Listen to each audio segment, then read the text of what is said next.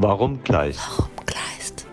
Warum Kleist? Warum? Warum Kleist? Kleist? Warum Kleist? Warum? Kleist? Warum Kleist? Warum Kleist? Warum Kleist? Warum Kleist? Warum Kleist?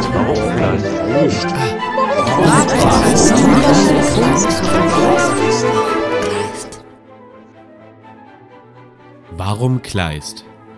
Der Podcast des Literaturhauses Heilbronn. Wir versuchen herauszufinden, wer Kleist war. Wir wollen hinter den Mythos blicken. Was hat er uns heute noch zu sagen? Im Gespräch mit Expertinnen und Experten versuchen wir diese Fragen für euch zu beantworten. Kleist ist uns in seinen Texten oft unüberwindlich nah. Weshalb, das erklärt im heutigen Gespräch mit Literaturhausleiter Dr. Anton Knittel die Literaturwissenschaftlerin Prof. Dr. Andrea Bartel. Andrea Bartel ist Professorin für neuere deutsche Literaturwissenschaft an der Otto-Friedrich-Universität in Bamberg. Nach dem Studium der Germanistik und Amerikanistik in Augsburg promovierte sie 1994 über deutschsprachige Exilliteratur der Jahre 1933 bis 1945. Die Habilitation 2003 beschäftigte sich unter dem Titel Im Anfang war der Zweifel mit der Sprachskepsis in der deutschen Literatur um 1800. Andrea Bartel ist Vorstandsmitglied der Heinrich von Kleist Gesellschaft und der Heinrich Mann Gesellschaft, gibt die Jahrbücher beider Gesellschaften mit heraus und ist auch Jurymitglied des Kleistpreises. Neben Literatur um 1800 und Literatur des 20. Jahrhunderts, klassische Moderne, ist damit die Gegenwartsliteratur ihr dritter Forschungsschwerpunkt. Neben ihrer akademischen Arbeit ist Andrea Bartel auch in der außeruniversitären Erwachsenenbildung tätig. Seit 2021 ist sie zudem Mitglied im Leitungskollegium des Zentrums für Lehrerinnen und Lehrerbildung. Im Reklam Verlag hat Andrea Bartel die Erzählungen von Heinrich von Kleist herausgegeben. Herzlich willkommen, liebe Andrea. Schön, dass wir uns heute über Kleist unterhalten. Deshalb gleich die erste Frage, die Einstiegsfrage. Warum Kleist? Auch von mir herzlich willkommen. Ich spreche sehr, sehr gern äh, mit klugen Menschen über einen so tollen Autor wie Kleist. Ähm, ja, Kleist ist mein absoluter Lieblingsautor. Das kann ich wirklich so sagen. Man wird immer gefragt als Germanist, was ist Ihr Lieblingsautor? Und viele sagen dann, ach, es gibt keinen, es sind viele toll. Es stimmt auch, es sind viele toll, viele Autorinnen und, und Autoren. Für mich ist Kleist aber der Autor, der immer alles überstrahlt hat. Also wenn ich nicht mehr den Sinn im Lesen äh, und im Forschen und im germanistisch Tätigsein sehe, dann lese ich Kleist und alles ist wieder klar. Sehr schön. Äh, du beschäftigst dich ja schon viele Jahre mit Kleist. Äh, weißt du noch deine erste Begegnung? Das ist eine sehr interessante Frage, weil man denkt ja immer, wenn man die große Liebe im Leben trifft, dann gibt es so einen Gründungsmythos, man hat sich verliebt. Äh, Das war bei mir gar nicht so. Also ich weiß, dass ich in der Schule Kleist gelesen habe, damals das Battle Vibe von Locarno und dann auch mehrere Erzählungen im Studium, aber ich weiß gar nicht mehr ganz genau, wann es anfing äh, mit dieser Kleist-Liebe. Ähm, bei mir persönlich war es auch so, dass mein damaliger Chef, der Professor, bei dem ich gearbeitet habe, Helmut Kopmann, auch mal phasenweise Präsident der Kleist-Gesellschaft war und ich so dann auch noch näher an die Gesellschaft gekommen bin. Aber jetzt Und- ist Kleist äh, ein Autor, der aus meinem Leben nicht mehr wegzudenken ist. Und gibt es eine bestimmte, du hast natürlich gesagt, äh, die erste Liebe in Anführungszeichen, man, Initiation gibt es nicht, aber gibt es äh, Facetten, die dich besonders stark an Kleist faszinieren? Ja, viele Dinge. Also mein Lieblingstext ist eigentlich einer, der gar nicht so oft im Fokus steht. Das ist die Erzählung der Findling. Das ist für mich äh, der Urkleist sozusagen ähm, oder auch die Dramen. Ähm, das sind äh, Amphitryon, der zerbrochene Krug. Das sind natürlich bekannte äh, Stücke, die viele zu, zum Glück auch kennen. Ähm, die Erzählungen waren mir immer sehr nahe gestanden, die ich auch wirklich zur Lektüre sehr, sehr dringend empfehle. Und generell bei Kleist ist es so diese radikale Modernität, also dieses Herausragen aus seiner Zeit bis weit in unsere Gegenwart hinein oder dieses Verbinden der historischen Epochen, also um 1800 seine Lebens- und Schreibzeit äh, mit unserer Gegenwart in vielen Themen und Strukturen, was mich immer so fasziniert hat. Und Kleist ist für mich auch einer der radikalsten Autoren, äh, Autorinnen, Autoren, die wir so in der deutschsprachigen Literatur haben. Der denkt ähm, Aspekte, Themen und Probleme wirklich bis an die Grenze, ähm, bis man eigentlich nicht mehr weitergehen mag und kann. Ähm, so extrem und radikal ist Kleist in seinem Denken und Schreiben. Das kann natürlich auch sehr anstrengend sein, äh, diese, diese Radikalität. Gibt es da Momente, wo du denkst, ja, das äh, ist jetzt nicht unbedingt das, was, was mich fasziniert oder was, was mich auch stört? Gibt es äh, Facetten in, im Werk in, äh, bei Gleis, die, die jetzt weniger, weniger äh, anziehend sind? Also zum einen ist generell, glaube ich, äh, Kleistlesen geht immer an die Schmerzgrenze. Das muss man auch aushalten können und auch aushalten mögen. Und es gibt sicherlich auch Momente im Leben, wo man was Erbaulicheres und Schöneres, äh, vielleicht einfach mal harmloseres auch lesen mag. Ähm, bei mir gibt es natürlich auch Stellen, da wird mir Kleist ja unsympathisch. Das sind manche ähm, säbelrasselnden patriotischen Züge. Das sind manche Männerbilder, nicht alle. Also es gibt auch sehr, fast immer nur gebrechliche, zerbrechende, facettenreiche Männerfiguren bei ihm. Ähm, aber es gibt natürlich auch schon manchmal so säbelrasselnde Heldentypen, die mir unangenehm sind.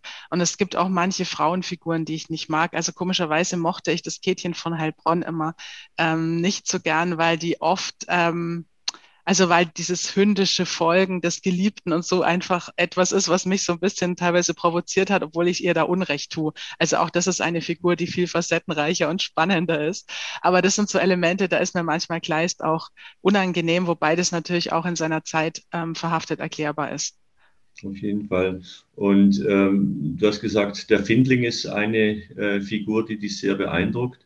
Gibt es weitere? Du hast jetzt gerade das Geldchen gesagt, äh, was dir vielleicht nicht ganz so sympathisch ist. Äh, nach dem Findling gibt es andere Figuren im Werk? Also ähm, bei den Frauenfiguren äh, die Alkmene, die natürlich einerseits auch eine ganz ähm, klaustrophobische Figur ist, der alles genommen wird, also im Amphitryon, die Alkmene im mhm. Amphitryon, der alles genommen wird, die ähm, mit der man eigentlich nur äh, mit, mitfiebert, weil man denkt, was der angetan wird, so viel kann kein Mensch ertragen. Aber die hat mich immer sehr gefesselt, auch mit ihrem Verstummen. Ähm, oder bei den anderen Frauenfiguren, ähm, wenn wir schon beim Kätchen sind. Ich fand immer die Kunigunde ähm, eine tolle Figur, die also auch mit ihrer ähm, ja mit ihrer Mischung aus äh, Prothesen und fast sowas wie ein Cyborg oder ein, ein eine Dürrenmatt-Figur ist, Besuch der alten Dame oder so. Das sind so Figuren, die ich immer wahnsinnig modern und spannend fand. Da sind wir ja eigentlich schon in der, in der Gegenwart oder bei der Gegenwartsliteratur. Ähm, du unterrichtest ja, äh, bist auch mehrfach ausgezeichnet äh, für die Lehre schon gewesen und bist auch in der Lehrerfortbildung und Lehrerbildung äh, äh, sehr aktiv. Ähm, und natürlich in deinem eigenen äh, äh Programm. Gibt es ähm, Dinge, wo du sagen würdest, ja, so kann ich neue Leser, die nächste Generation Leserinnen äh, für, für Gleis gewinnen? Ähm, ja, also zum einen generell, äh, glaube ich, kann man Kleist auch äh, Schülerinnen und Schülern einfach zum Lesen geben. Es sind sehr komplexe, sehr schwierige Texte, aber man kann ja mit kürzeren anfangen. Natürlich das Battle Vibe von Locano oder so wird sehr oft in der Schule gemacht. Also ich glaube, man kann das auch zutrauen, einfach Gleis zu lesen. Aber was mich auch gerade sehr interessiert, es sind viele moderne Adaptionen von Gleis-Werken gerade ähm, am Entstehen. Also da gibt es gerade aktuell auch sehr viele spannende Dinge. Das geht im Bilderbuchbereich los, mhm. ähm, wo es also Bilderbücher zu, ähm, zum zerbrochenen Krug oder eben auch zum Kätchen gibt. Sehr schöne Bilderbücher. Ähm, das geht weiter mit, äh, mit Comics. Also ganz aktuell ist gerade eine neue Graphic Novel über Gleists Leben entstanden. Oder ähm, es gibt auch ähm, bildkünstlerische Bilderbücher für Erwachsene zur Markise von O zum Beispiel. Oder gerade eben habe ich mir eins bestellt äh, über selbst so einen komplexen Text wie das Marionettentheater. Gibt es also viele ja, künstlerische Vermittlungen oder natürlich ähm, Literaturverfilmungen, ähm, die Kleist ja immer wieder aufgreifen. Ich glaube, dass in dieser medialen Welt ähm, Kleist auch für jüngere Leserinnen und Leser oder für heutige äh, Leserinnen und Leser sehr aktuell bleibt. Und ähm, jetzt frage ich ganz direkt, ist vielleicht eine etwas seltsame Frage, aber gibt es Dinge, wenn du sagst, du hast es im Unterricht, beziehungsweise dann auch in, in der Schule, ähm, was können wir von Kleist lernen? Also ich glaube ganz viel. Also ich glaube zum einen ähm, hinter die Dinge zu schauen. Also für mich hat's immer, für mich war immer faszinierend, dass bei Kleist nicht so ist, wie es scheint, sondern es, es gibt eine Oberfläche, die man sehen kann und dahinter tun sich äh, neue Welten auf. Oft sind es Abgründe, in die man schaut, aber in die man auch schauen muss, um Dinge zu erkennen. Ähm, oft sind es aber auch ähm, beeindruckende dann Gesten der Barmherzigkeit trotzdem. Das ist etwas, was mich sehr fasziniert hat. Dann eben auch ähm, die Männer- und Frauenbilder, an denen man sich reiben kann, die aber auch oft extrem modern sind, die, die uns immer noch sehr viel geben und sagen können. Auch die Erfahrung von Zerrissenheit, ähm, von Krieg, von ähm, Katastrophen ist leider etwas, was ja bei uns gerade aktuell wieder sehr in Europa stattfindet und sich damit auseinanderzusetzen bei Kleist hilft, glaube ich, sehr, auch mit der Gegenwart ähm, klarzukommen. Und Kleist generell beschreibt, das macht ihn so besonders auch in zwischenmenschlichen Bereichen, in familiären Strukturen, viele ähm, Probleme und Besonderheiten, die auch Familien und Liebesverhältnisse und Freundschaftsverhältnisse heute ausmachen. Und ähm, jetzt ist Kleist ja ewig aktuell und nicht aus, auslesbar. Ähm, er lebt quasi permanent weiter, wird weiterentwickelt. Du hast ja gesagt, ja, es gibt neue Adaptionen äh, bei anderen äh, SchriftstellerInnen. Ähm, wenn er tatsächlich in Realperson vor dir stünde oder neben dir säße, worüber würdest du dich mit ihm unterhalten? Ich würde ihn tatsächlich gern mal treffen, ähm, einfach weil der so rätselhaft ist. Man weiß ja nicht mal richtig, wie er aussah.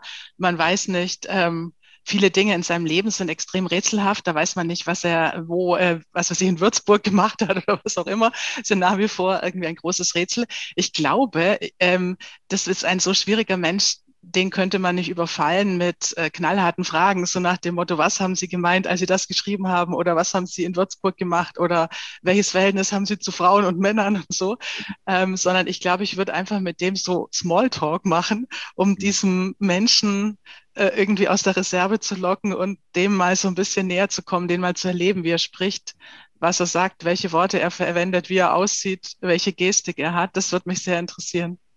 Ich glaube, dir würde das auch gelingen, so sympathisch, wie du jetzt heute rüberkommst, auch äh, im Sprechen über, übergleist, äh, ganz, ganz toll. Ähm, Alkmene hast du erwähnt, äh, jetzt frage ich nach dem Lieblingszitat ähm, von oder über Kleist. Äh, oh, da gibt es auch ganz viele Wendungen, die mich sehr beeindruckt haben, also von Kleist. Ähm, also es ist echt wie sagt man, banal und nicht originell, aber die Idee, dass die Welt gebrechlich ist und dass aus dieser Gebrechlichkeit der Welt sehr viel Schreckliches, aber auch vieles Gutes resultieren kann und dass man sich dessen immer eingedenk sein soll, ist natürlich eine Formulierung, die mich mein Leben lang begleitet hat. Äh, ich würde jetzt die Frage aber mit was ganz anderem beantworten und zwar mit einem Zitat, das mit Kleist gar nichts zu tun hat und auch von einem Autor stammt, den ich gar nicht so besonders ähm, oft lese oder so, aber der äh, Boto Strauß hat einmal ein Wort genannt, gar nicht mal über Kleist. Das ist eine Formulierung von ihm, die unüberwindliche Nähe. Äh, und diese, diese Idee der unüberwindlichen Nähe ist etwas, was mich komischerweise immer an Kleist erinnert hat. Ähm, zum einen mein Kleist-Erlebnis, dass ich mir denke, der Autor und seine Texte sind mir so immens nah, aber trotzdem steht immer was dazwischen, an dem man sich abarbeiten muss. Man kommt dem Autor und auch den Texten obwohl sie einem emotional so nah sind, nie richtig ganz auf die Schliche. Also es gibt eine unüberwindliche Nähe. Und auch bei den vielen Figuren bei Kleist, die sind zwar einander vom Leben und von den Verhältnissen her so ausgeliefert und so nah, aber trotzdem bleiben es immer Fremde. Und deswegen hat das komischerweise musste ich immer an Boto Strauß ein, ein Gedicht aus einem, äh, ein Zitat aus einem Gedicht von ihm aus den 70er Jahren, die unüberwindliche Nähe. Da musste ich irgendwie immer an Kleist denken. Ja, sehr schön. Ähm, vielleicht jetzt dann aber noch die, die allerletzte Frage. Ähm, worüber arbeitest du gerade bei Kleist? Also ich habe gerade einen Aufsatz geschrieben über das Warten bei Kleist. Das ist etwas, was mich sehr äh, beeindruckt hat. Also wir haben ja bei Kleist immer die Idee, dass sich die Verhältnisse überschlagen und alles Mögliche extrem aktionistisch passiert, was auch stimmt. Aber mir ist aufgefallen, gerade in den Erzählungen und auch in den Dramen, dass ständig gewartet wird, dass immer irgendwelche Figuren auf irgendwas warten. Darüber habe ich gerade einen Aufsatz geschrieben. Und äh, es ist gerade einer in Arbeit eben über Adaptionen von Kleist Texten in Text, Bild, ähm, Kunstwerken, also im Bilderbuch vor allem, aber auch im Comic, in künstlerischen Bilderbüchern und in der Graphic Novel. Darüber schreibe ich auch gerade. Das sind so die Dinge, die mich gerade ähm, beschäftigen bei Kleist. Herzlichen Dank für dieses äh, schöne Gespräch über Kleist, warum Kleist und über den unausdeutbaren Kleist, auf den wir immer wieder gerne warten. Danke. Danke auch. Warum Kleist? Warum Kleist? Warum Kleist? Der Literaturhaus-Podcast. Jeden Monat hier auf Spotify und überall, wo es Podcasts gibt. Wenn ihr keine Folge verpassen wollt, dann abonniert uns jetzt.